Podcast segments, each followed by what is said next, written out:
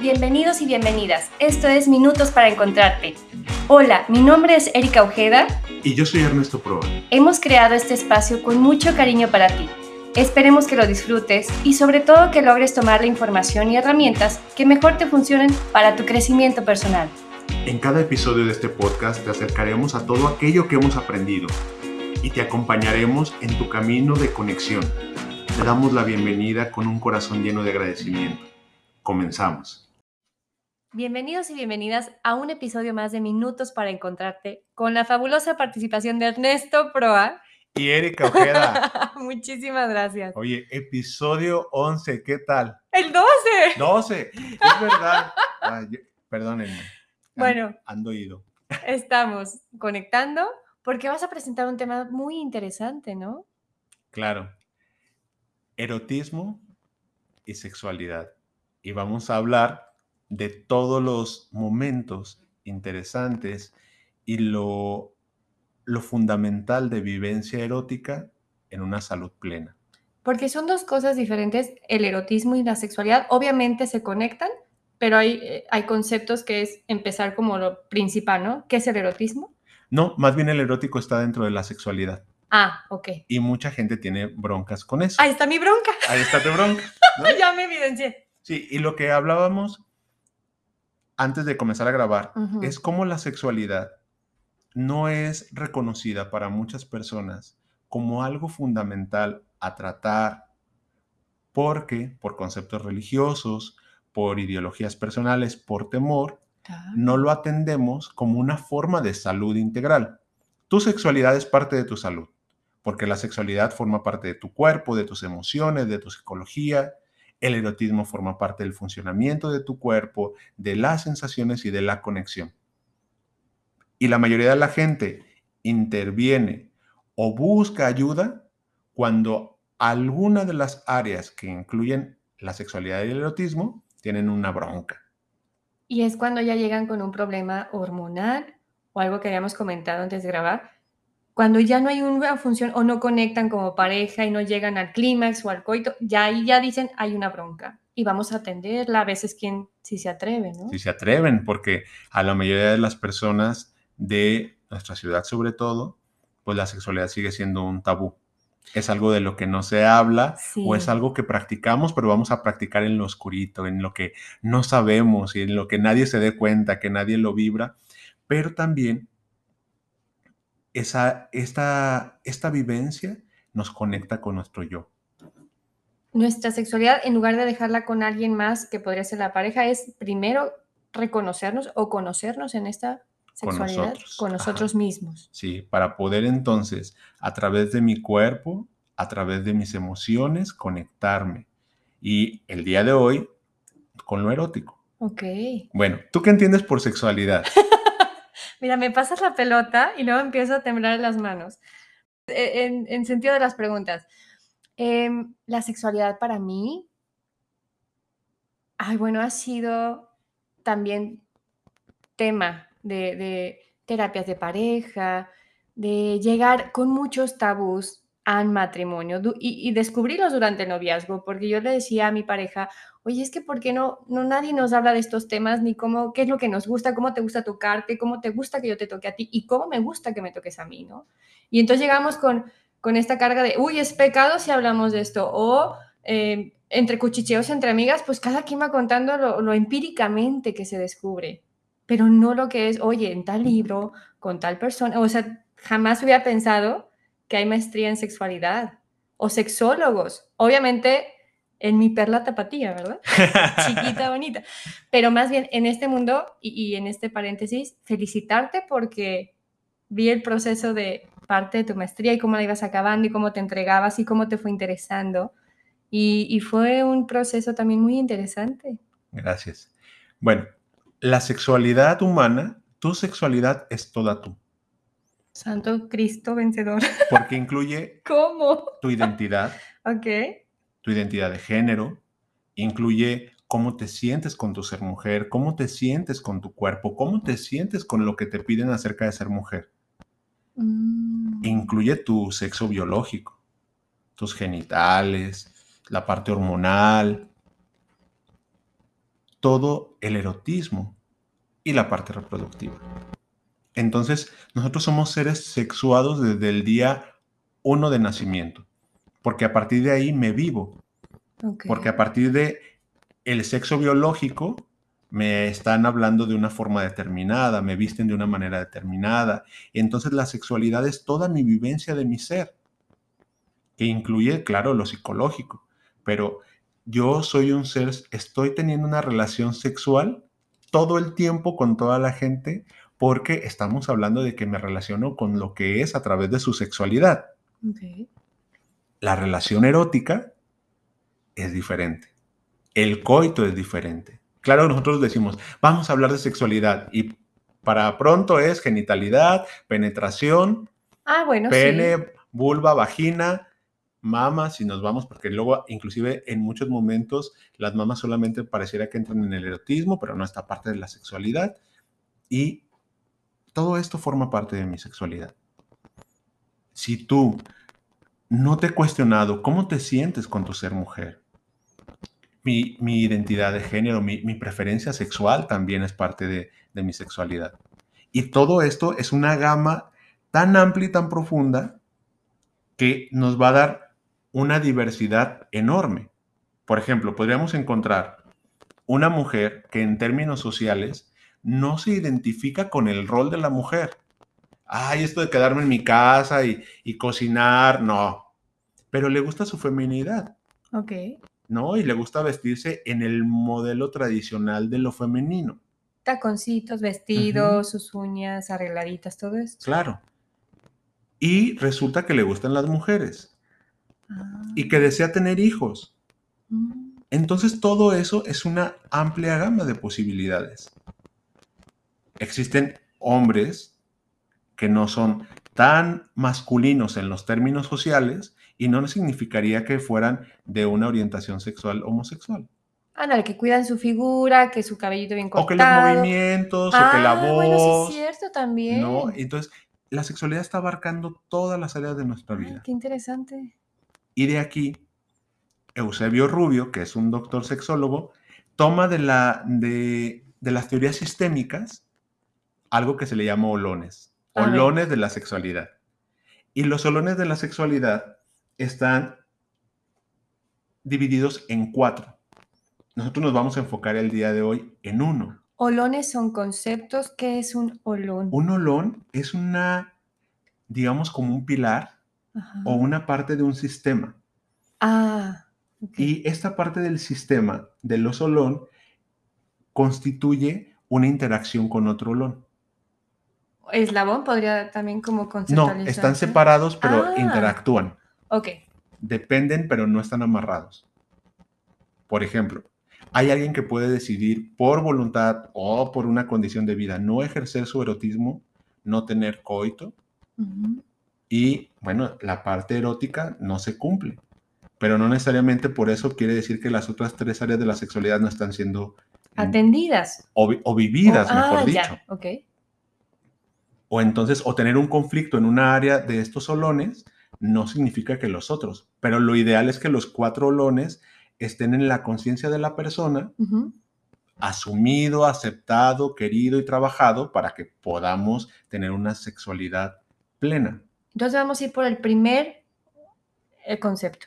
Sí, el primer olón. Olón, olón, ya estoy aprendiendo. De la sexualidad. Muy bien. Eusebio Rubio nos diría que la sexualidad humana es el resultado de la integración de cuatro potencialidades humanas que dan origen a cuatro olones sexuales. A saber, la reproductividad es un olón. El género, el erotismo y la vinculación afectiva interpersonal. Cada una de las cuales, a su vez, tiene implicaciones biológicas, psicológicas y sociales. El doctor Eusebio Rubio, pues, señala estas cuatro áreas como si fueran unos pilares que están sosteniendo tu vivencia del día a día. Mm. La reproducción se refiere única y exclusivamente a la posibilidad de reproducir individuos, de que tú puedas gestar. Ah, tal cual, eh, el óvulo fecundado y se, y se crea la vida y el ser humano, ¿no? Sí, y la reproducción, en todo caso, pues puede ser de una forma natural, lo pongo entrecomillado, que es el coito, el pene entrando a la vagina y bueno, depositando el semen, o una reproductividad asistida, porque hay mujeres que no tienen capacidad o los hombres no tenemos la capacidad. Ah, bueno, una ayudadita. Una ayudadita. Okay. entonces ahí tenemos la reproducción. Y lo que más pugnamos en una sexualidad humana saludable es que las maternidades y las paternidades sean elegidas. Es decir, que tú elijas ser madre. Ah. En la antigüedad muchas mujeres no podían tener esa decisión. Era lo que les tocaba. Era lo que les tocaba. Wow. Y además no se nos olvide que la reproducción ha estado en función del marco histórico de lo que está viviendo la mujer en el, en el tiempo que le toca. Por ejemplo, si tú eras una mujer que estaba viviéndose en Europa, en la posguerra de la Primera Guerra Mundial, pues a mí como gobierno quizá me conviene que tú, después de tantas muertes que tuvimos, pues tú tengas hijos. Claro, para que la, especie permanezca. Y porque tus hijos son mano de obra. Ay, no, Y porque tus hijos van a ir a la guerra después. Por eso es que ah. una primera guerra se da a principios y la otra se da 20 o 20 y tantos años después, o 30. Mm. O sea, como si fueran, hubieran sido fábricas de bebés. Fábricas de bebés, así Ay, qué fuerte. Por eso es que, en, y que en muchos momentos la reproducción y la carga de la reproducción cae sobre las mujeres, ah. más que como yo como hombre. Por ejemplo, a ti como mamá, que estás en un maternando, tú tienes una carga diferente a la mía. Yo, por ejemplo, si yo fuera, este, si tú y yo fuéramos pareja y nos separáramos, dime si yo dejo de ir un fin de semana a ver a mi hijo, ¿qué diría la gente de, tu, de tu familia o de tu sociedad? Qué mal papá es o qué descuidado, no le interesa a su familia, o su hijo en este caso, pues, ¿no? Y si tú, como mamá, me cedes a mí, al hijo, y no vas y lo visitas. No, me queman en la hoguera. Así es. Cancelado, pero sí me pincharían. Ajá. Porque el machismo en la parte reproductiva está fomentado y basado en que tú como mujer te hagas cargo. ¿Ya me está temblando la mano? y luego imagínate, luego está súper cañón porque yo lo digo mucho en terapia, cuando ya alguien dice, es que él no me ayuda. No, es su responsabilidad, no es ayuda. Ay, Ernesto, eso fue tema de tres terapeutas familiares con, con mi matrimonio, que aprendí bastante, pero era el me ayudas, o sea, ya esa implicación de me ayudas a darle de cenar o me ayudas a llevarlo a bañar, era como usted nada más participarle lo que era toda mi responsabilidad. Y cargas muchísimo, ¿no? En ese me ayudas. Claro. Bueno, entonces tenemos la parte reproductiva. El siguiente olón es el de género. Y el género corresponde a varios aspectos. Y por eso mucha gente también se confunde. Y ahora que estamos con un montón de, de polarizaciones entre, entre el lenguaje inclusivo, no inclusivo y demás. Pero bueno, para no adentrarnos, género es, tu género vamos a entrar desde lo biológico, puede ser hembra o macho, o también en un intersexo, cuando alguien, lo que antes le llamaban hermafroditismo. Sigue existiendo, ¿verdad? Sí, porque pues son unas condiciones genéticas. que no son propias, pues es una cuestión de la naturaleza, ¿no? Nacen con los dos eh, genitales, por así decirlo. Así es. Ok. Pero también existe tu identidad de género, que es lo que habita en tu psique. ¿Con qué te identificas? Pues cada vez hay más letras, ¿verdad? Yo creo que van a seguir saliendo más. Porque a lo mejor antes no lo veíamos, pero por ejemplo, tú a lo mejor no te identificas como mujer. Y eso, por eso es que mm. hay muchas personas que están navegando en la transexualidad, ah. en, el, movimiento, porque mi, mi cabeza me dice que mi cuerpo no corresponde. Y ese match que se hace después cuando ya corresponde es con el que te vas a identificar y te vas a mostrar al mundo. Claro. Y luego está el rol de género, lo que se mm. supone de acuerdo a tu sociedad que te dice que tú tienes que actuar. Ya sentí un ladrillo en la cabeza. Sí. Entonces, estos componentes van armando una identidad. Mm. Y la identidad puede corresponder en muchos momentos a lo que tú deseas y quieres, y en muchos momentos puede corresponder a algo que no te gusta y que no quieres. Por ejemplo, si yo te, te, diría, oye, yo voy a emprender y entonces me veo con esta mujer empoderada y emprendiendo o valorada y voy a ver quién me ayuda en las tardes con Cristóbal. No, ¿cómo crees? ¿Es tu, qué, ¿Cuál es tu prioridad? ¿Vas a dejar a tu, dices que es la, la número uno, entonces ¿cómo la vas a delegar? ¿Qué mala madre eres? Lo que tú hablas es una ruptura en cuanto a los preceptos del rol de género. Socialmente, culturalmente, familiarmente, te han dicho, las mamás hacen esto. Cuando tú haces algo diferente, es una ruptura del rol de género. Porque tu rol de género que te dijeron no es algo en lo que tú te identificas. Puede haber algunos aspectos del rol de género de ser mamá que dices, ah, eso me gusta, pero ser una mamá independiente, una mamá que, que cuida, sería algo diferente. Ok. Ahora iríamos con el tercer olón de la sexualidad, que creo que en algún momento pues, estaría interesante retomarlos. Y claro, esto da como para otro episodio más de este mismo tema, porque cada uno de los olones, como lo estoy aprendiendo, abarcan muchísimos aspectos, Ernesto. Claro, y además es muy interesante porque al interactuar de una forma sexológica o sexual, mejor dicho, nos dicen de tu vivencia y nos hablan de cómo acomodar las cosas. En el siguiente tendríamos los vínculos afectivos. El tercer olón. El tercer olón. Ok.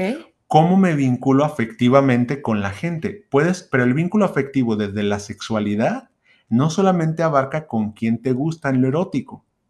¿Qué tipo de amistades te gustan? ¿Cómo te... Se me está torciendo el cuello. ¿Cómo son tus apegos? ¿Cómo crees? Sí. Entonces, ¿por qué es parte de tu vivencia de la sexualidad? ¿El apego es parte de mi sexualidad? Claro, la forma en la que vives las emociones es parte de tu sexualidad. No inventes. Porque fíjate, mm. tú te vinculas conmigo, tú y yo que somos amigos. Sí. Desde tú, yo, tú y yo nos vinculamos desde nuestra identidad de género, desde nuestro ah. rol, porque a ti como mujer, con la edad que tú y yo tenemos, nos piden diferentes cosas en nuestro actuar de ser amigos. Mm, claro. Y entonces esa interacción la marca. Entonces nos estamos inmiscuyendo en nuestros roles de género a través también de lo afectivo. Y aquí es cómo vamos diseñando lo afectivo. Y esta es una situación o es un tema que muchas personas confundimos. A ustedes como mujeres las orientan a que lo erótico no esté revuelto a lo afectivo. Y no necesariamente es así. Perdón que les rompa el cuento de Disney y que mucha gente...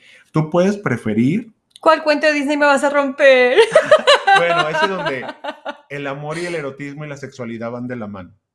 Ah. no van de la mano. En eso no van de la mano. Pueden ir de la mano. Ok. Pero digamos que son dos experiencias que se están viviendo a la par o por separado, pero no necesariamente se conjugan.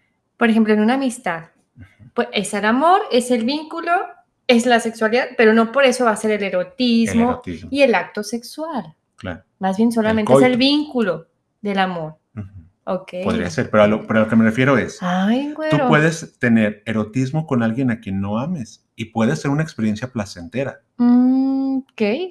Pero también tú dices, no, mis valores me lo impiden. Bueno, si tus valores te lo impiden. ¿Cómo le haces la Si tus valores te lo impiden, está muy bien. Pero si son impuestos, porque no te has cuestionado que tú crees que tiene que ser de esa manera porque a ti te, te dijeron, perdón, que tu rol de género no tendría que tener un placer si no está vinculado a lo afectivo.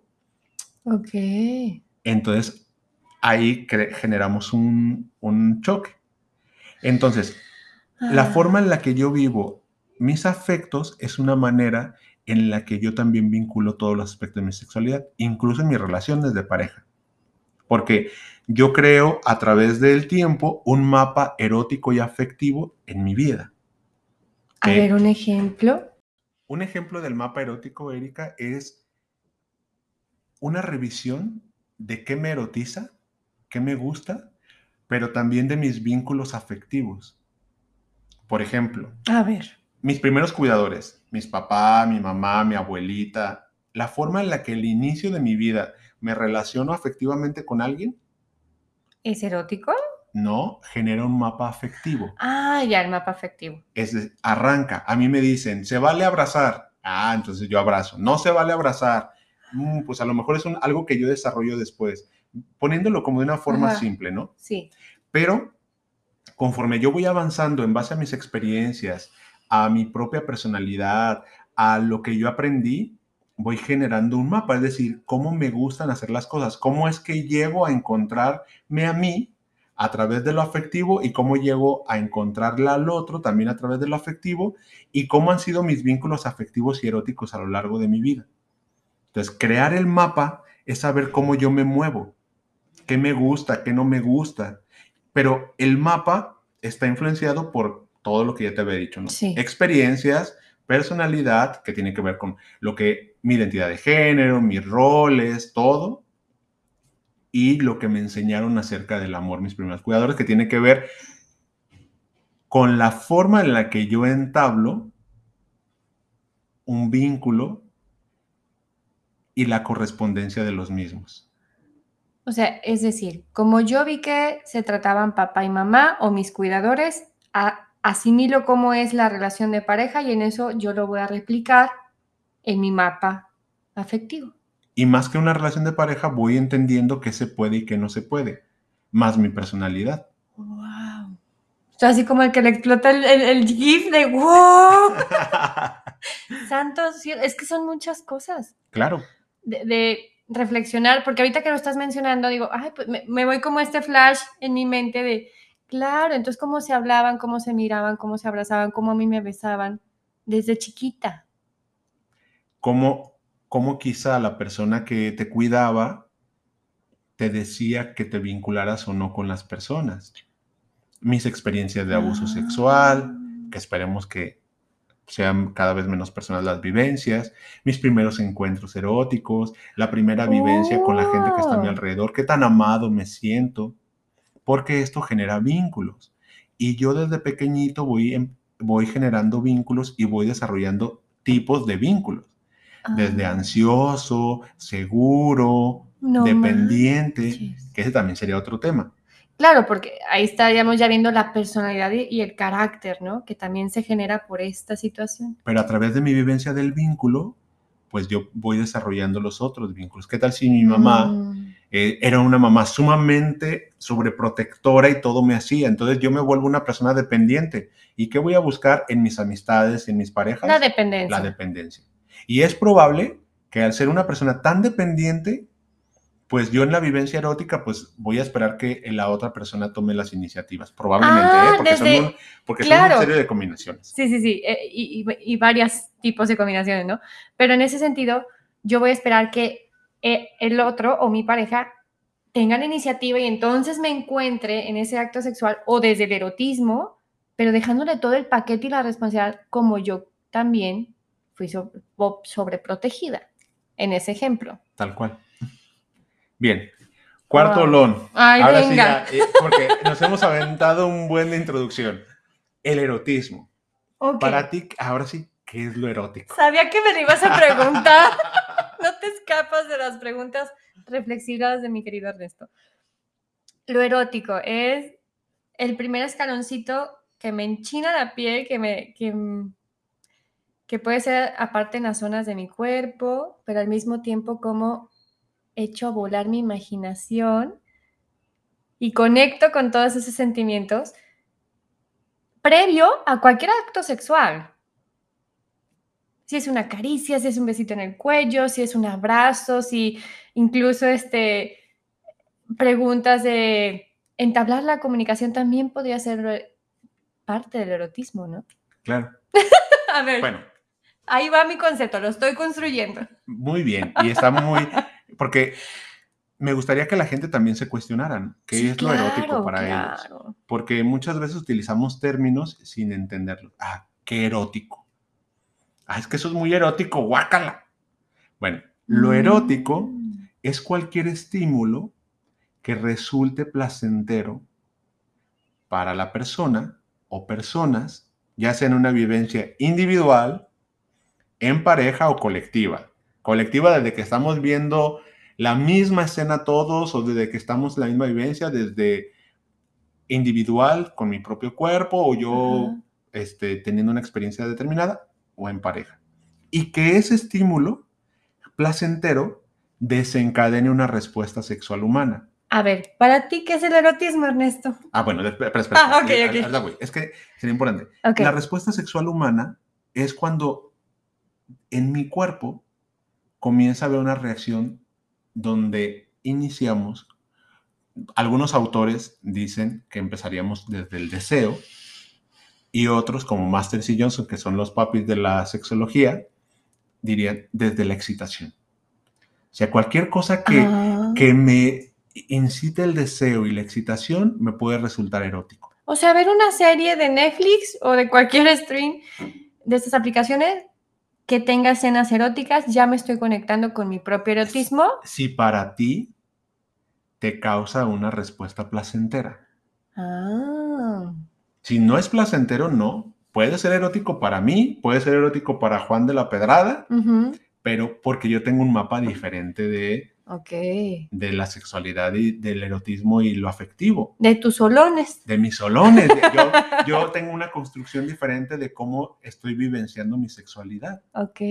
Hay una película que no sé si la hayas visto, estaba en Netflix, ya la quitaron creo, se llama Kiki y habla de filias y, y parafilias, es decir, la filia es mi gusto por algo determinado, que este gusto determinado me puede causar despertarme una respuesta sexual, es decir, me parece erótico.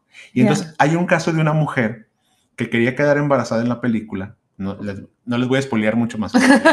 La introducción. Claro, y ella no lograba llegar a la excitación, es decir, no desencadenaba una respuesta sexual con su esposo porque estaba muy concentrada en quedar embarazada. Entonces el ah. estrés no, no desencadenaba que conectara con lo erótico. O no resultaba que le pareciera que le desencadenara eh, pues no iba con lo que ella creía. Claro. Pero un día que el esposo recibe una mala noticia, ella cuando lo ve llorar, desarrolla algo erótico con eso. Ay, no inventes, por ver llorar a, su pareja. Y entonces sí, porque puede ser una filia. Y entonces, oh. durante la película, ella se empeña son muchas historias, pero en la historia de ella ella se empeña durante muchos momentos en ver cómo lo va a hacer sufrir. Mm. Porque cuando lo ve llorar de verdad, es decir, cuando lo ve triste, ella conecta con el, erotismo. Ella, ella le parece erótico y entonces desencadena una respuesta. Ahorita, se que, excita. ahorita que hice películas y cadenas, me fui corriendo las 50 sombras de Grey y vi las tres aparte.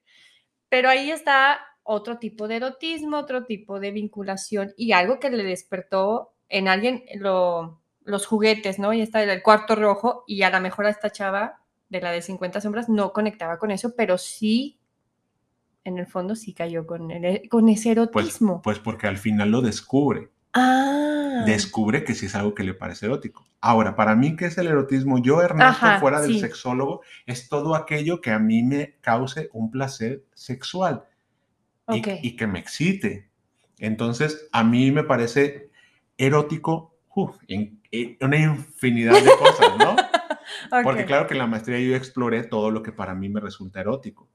Ya ampliaste ese mapa. Sí, o a lo mejor me doy cuenta, porque quizá todos lo tenemos, pero no lo vamos, no nos queremos dar cuenta, no nos damos a ah. descubrir el placer. Mm. Porque la primera conexión es con mi cuerpo y con mis emociones, Erika. Y si yo no tengo una buena relación con mi cuerpo, es probable que me esté negando a muchos momentos eróticos o que el erotismo siempre estoy esperando que venga de fuera. Bueno, si en ese caso, si, si yo fui una mujer que de más casi dos décadas reproché todo lo que era de mi cuerpo y lo juzgaba y no me aceptaba, pues jamás iba a llegar esa pareja que pudiera conectar con mi propio erotismo. Porque también se lo dejaba, ¿no? Ah, porque se lo dejaba. Claro, sí, sí, sí. Sí, tú, tú, tú ayúdame con eso. Pero entonces, para descubrir el erotismo, lo primero es tu cuerpo. Mm, ya te tocaste, hombre, mujer, quimera o lo que sea que nos esté escuchando. Y no, de, no hablo del tocamiento meramente erótico como tal, aunque pudiera ser, sino, ¿ya has tocado tu cuerpo? ¿Te has concentrado alguna vez en sentir toda, toda la sensación de tu piel? Wow, que es el órgano más grande que tenemos, que es el órgano más grande. Y el más, eh, que es muy sensible también. Claro. Y nuestra piel tiene huellas y tiene una memoria. También. Claro, entonces. no, manches. Nos recuerdan cosas. Claro. Los olores, las sensaciones. Entonces, cuando yo me toco, ¿qué me recuerda? ¿Qué hay? ¿Qué, qué, qué está guardado en mi cuerpo? Si yo no soy capaz de conectar con mi salud sexual integral, es probable que yo tenga muchos problemas también para conectarme con el placer de vivir. Ay, Ernesto, también está vinculado con eso. Sí, porque poder tener la capacidad de conectarme con mi sexualidad, con mi orgasmo, es conectarme con la vida. No, sí vamos a hacer dos episodios fáciles de estos temas, porque precisamente, ¿cómo, cómo quieres sentirte pleno, realizado, eh, con toda esta dicha, si no conectas tampoco con tu propia sexualidad, ¿no? Claro. Y la sexualidad vista, como ya lo vimos, desde los cuatro lunes, en esta perspectiva del doctor Eusebio Rubio. Sí. Es decir, desde cómo, si, si realmente me gusta el rol que tengo. Y cuestionártelo, ¿no? Y cuestionármelo, ¿no? Si realmente me gusta ser, porque los hombres, por ejemplo, voy a hablar desde mi experiencia, ¿no? Yo de pequeño, pues llorar, ¿qué significaba? No, aquí en Guadalajara, en Tapatilandia, no, los hombres no lloran. Y a lo mejor en muchas partes de nuestro querido México, ¿no? Y entonces de homosexual, de maricón, de joto, no te bajan. Cuando además es como un insulto también a una orientación sexual, entonces se vuelve toda una bomba, ¿no? Llorar significa mm. que... Pero diría Octavio Paz en el laberinto de, de la soledad que normalmente una ofensa hacia los hombres que tiene que ver con los roles, que tiene que ver con el erotismo, es un precepto con parecernos a las mujeres. ¿Y por qué quisieran parecerse a las mujeres? No. El insulto del machismo es que, que a mí me ah. van a insultar entre más parecido a una mujer pueda ser. Mm. Desde lo afectivo, ay, lloras como vieja, ay, lo haces como niña. Uy, y acabo de ver un video que posteó una amiga, el como niña, ¿cómo corres como niña? Y danzan así toda la parte de, pues humillante, pues. Claro. Y, si te fijas, ustedes pues tienen una vulva y una vagina que diríamos en términos eh, coloquiales o vulgares, que es una rajada. ¿Así le dicen? Ajá. Ay, Dios, no sabía. Una abertura, ¿no? Ok. Y si lo vemos desde ancestral, hasta dice, ay, Jalisco. No, ay, no te rajes. Entonces, Jalisco, no te vuelvas. Y me empieza a abrazar y no, no, no, ¿cómo crees? No te vuelvas qué. No, no, pues ya dime, ya estoy, ya estoy en shock. No te vuelvas mujer. O sea, no, porque estar abierto es algo que no nos permitimos culturalmente. Entonces, desde el, si te fijas, el albur, que es un juego muy homoerótico, el albur no se da entre mujeres porque no tiene una función. El juego de albures básicamente es lograr someter al hombre. Es un juego homosexual, homoerótico. ¿Cómo? Sí, chupas, Ajá, te sientas. Si te fijas, todo el juego del doble, ah. de, de, este doble intención de las palabras, la finalidad es que yo como hombre haga que tú como hombre acepte ser penetrado, acepte ser sometido. Entonces, eso también hace que yo como hombre no, cualquier cuestión erótica que me lleve hacia esos extremos, pues yo no la permita. Pero ustedes como mujeres además tienen una carga. Sí, claro, y pues con esos contextos sí. A lo erótico, ¿no? Es decir, no, si, si lo propones, eres una puta. Mm. Pero si no lo quieres, eres una mujigata. Entonces, hay, una, hay una vivencia fuerte donde ustedes se tienen que vivir dobles. Como, como este refrán que, no sé si sea refrán, y a ver si lo puedo decir lo más apegado, el hombre va a querer una mujer decente en frente a la sociedad, pero una puta en su cama. Así es. Y, la verdad es que estaba como que, pues, no me identifico ni con una ni con otra. Claro, pero todo está en el estigma de el control. El que tú no vivas tu sexualidad con el erotismo en la plenitud es porque hacerme dueño de mi cuerpo entregarme a mi cuerpo es quitarle control a la gente, con, control a, a, los órganos gubernamentales y de poder quizá. Esto conocemos de a cuatro. Imagínate que yo me, me gusto muchísimo, Que el otro día Erika me ayudó mucho como a decirme, hey, te andas otra vez, regrésate a tu cuerpo, está bien, está bonito. Si yo me quiero mucho, si yo me amo. Ay, sí, cuando dijiste de tu, de ah. cómo te fue en el viaje, ¿no? Claro. Sí, sí, sí. Y entonces, si yo estoy con mi cuerpo, si yo conecto porque mi sexualidad integral, incluyendo lo erótico, lo placentero, mm. pues me conecta con la vida. Entonces, este ejemplo de, de que en mujeres se da mucho, si suben 3, 4 kilitos de peso, se desconectan de este amor a su cuerpo, de esta arte de aceptar a su cuerpo, y entonces se desvincula la sexualidad y, el, amar a la vida. Puede ser. Depende ah. del caso, pero en muchos momentos sí, porque vamos perdiendo conexión con nuestra fuerza interior. Con esa fuerza vital. Con nuestra fuerza, nuestra fuerza vital, inclusive con las conexiones hasta espirituales. ¿no? Vénganos tu reino.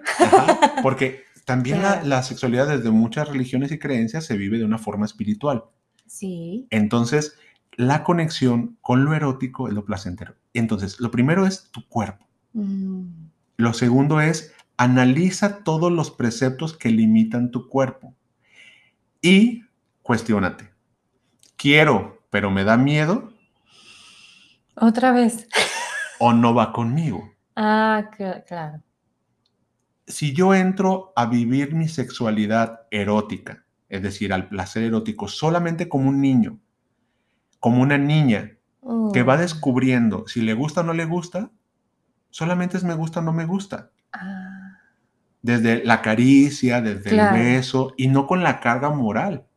Que ya los adultos traemos, ¿no? Claro, decía una amiga que a ella, su mamá, para educarla sexualmente en lo erótico, le dijo, no vayas a abrazar fuerte a tu novio porque te embarazas. Ay, Dios mío, jamás abrazo fuerte. Entonces imagínate lo que implica, porque aquí le pega al erotismo, a la reproductividad, a la reproductividad, a lo afectivo y a su rol. Madre. Es un, un precepto muy fuerte. Wow. Y lo erótico es bonito. Es una bomba, ¿no? Claro, porque cuando tú encuentras que una persona está conectada con su ser, que el placer es algo que no lo limita, que no le limita, va encontrando su potencial también de estar en el mundo. Y fíjate, no me identificaba ni siquiera con lo coqueto que es Leo, que yo soy de ese signo. Dije, no, yo jamás soy ah, coqueta. Ah, pero no, no, le, no, no han visto lo que acaba de hacer Erika. ¿De qué? Dice, pero yo no soy coqueta. Y levanta un brazo y gira la cabeza y, y mueve su cabello. Es que ella no se observa ya me estoy empezando a observar, pero de veras no me identificaba por todo este contexto social y rechazo interno, ¿no? De mi propia género, de mi propia valía como mujer. De lo que se supone que tienes que ser. Exacto. Y no de lo que tú eres en esencia. Ay, vamos prometiendo el segundo episodio de estos temas, de lo erótico, pero al mismo tiempo con los... Es que es mucho como, como en, en el... de los solones, ¿no? Yo veo como que, ay, Sí, pues la sexualidad es tan diversa y tan bonita y, tan, y tan bella. Qué padrísimo que lo estudiaste, Ernesto, para seguir cultivando con estas semillitas que, se esparcen por todos estos programas, ¿no? Ahora, yo te diría algo muy interesante. Dime. Ya vemos tu cuerpo, vemos las ideas que las limitan y también las ideas que pueden alcanzar. Y a partir de aquí, permítete experimentar con tu cuerpo, pero algo muy interesante es, ¿qué tal si te invito a que experimentes con tu cuerpo donde la genitalidad no sea el origen? ¡Oh, sino, qué Sino sea lo último. Claro. Por ejemplo, ¿qué tal si bailo y busco mover mi cuerpo de forma que a mí me parezca placentera, ver si desencadeno algo en mí? ¡Ay, me da culpa! Baila de todos modos. Fíjate que ese ejercicio no lo dejaron en un taller, incluso, pues era un Zoom en línea, y dijeron, cierra, véndate los ojos, no importa, aunque tú no te, te sientas en la pantalla, nadie te va a ver. Y baila como quieras y muévete sin ese juicio, sin esa culpa, pero siente tu cuerpo. Y al final sentí la canción de, fue de, ay, esta de, se me fue el nombre, pero no se las pongo. Pero el caso era el movimiento. Y bailé tan padre y me encantó. Claro. Julieta Venegas. Julieta ya. Ok. Entonces, ve descubriéndote tus sentidos es la posibilidad máxima. Mm. En el teatro y en la psicoterapia hay un ejercicio también que tiene que ver con movimiento. Es decir, explora todos los niveles de tu cuerpo. Ve arriba, Ve en medio y ve abajo. Conviértete en un animal.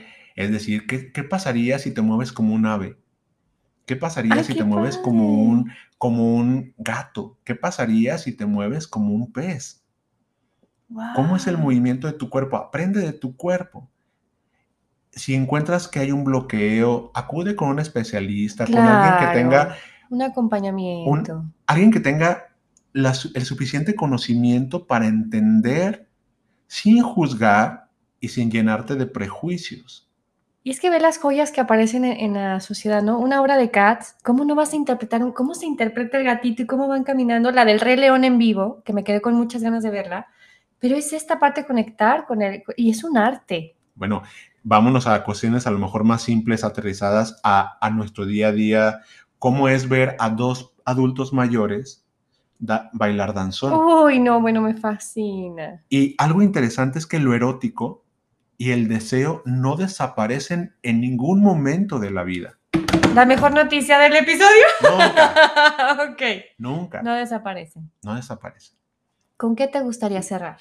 Me gustaría cerrar compartiéndoles que tú eres dueño de tu ser, que incluye tu identidad, tu rol, tus emociones, que incluye tu corporalidad, que mm. tu sexualidad no solamente son tus genitales y que tu sexualidad, la erótica, la afectiva, la social, no son tus vivencias negativas, ni lo que los demás te dijeron que sea. y, que, y que la vida es el amor y el amor al cuerpo. Y que si descubres el placer, te vas a conectar con el placer de vivir en todos los sentidos y tendremos gente más felices y más plenas porque están conectándose con su esencia de la vida. Y lo mm. erótico es maravilloso. Descúbranlo, dense la oportunidad de ir más allá, de jugar, de jugar con juguetes, de jugar a solas, de jugar acompañados, acompañadas. Y lo único que necesitamos es responsabilidad afectiva. Si tú vas a estar en un vínculo con alguien, sé claro, sé clara y dile, yo mm. con esto puedo y hasta aquí quiero. Ok. Así sea tu esposo, tu esposa, tu amante, tu, tu momentáneo, tu 911. O como la 911. O como esta palabra de rojo, rojo y ya, de ahí le paras, ¿no? Y, ese es el, eh, entre el respeto, entre la misma empaticidad, empático con tu pareja. Claro. Y contigo mismo. Oye, este juguete sí me gustó, pero hasta aquí, o sea, estos niveles, allá no voy, esto sí me quedo. Claro, y pregúntate si lo que te gusta, te gusta porque a ti te gusta o porque te dijeron que así te tiene que gustar. Sea lo que sea. ok, ok. Muchísimas gracias, Ernesto, por aportar este conocimiento. Vamos a acomodar entonces otro capítulo también de, y a lo largo, ¿no? Que se van a ir presentando más temas de sexualidad y de erotismo. Claro.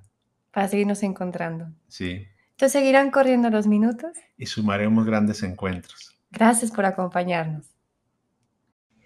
Postdata de agradecimiento. Muchas gracias a ustedes por escucharnos, por estar al pendiente. Y además recordarles que tenemos nuestras redes sociales en Facebook e Instagram como arroba minutos para encontrarte. www.minutosparaencontrarte.com y nuestro correo electrónico es hola arroba minutosparaencontrarte.com. Estamos deseosos y deseosas de escucharles, de leerles, de saber qué opinión tienen del trabajo que estamos haciendo y qué les gustaría que hiciéramos nuevo. Gracias por sus aportaciones, les estaremos esperando con mucho gusto. Un saludo hasta tu corazón en donde quiera que te encuentres de este hermoso planeta. Gracias. Gracias.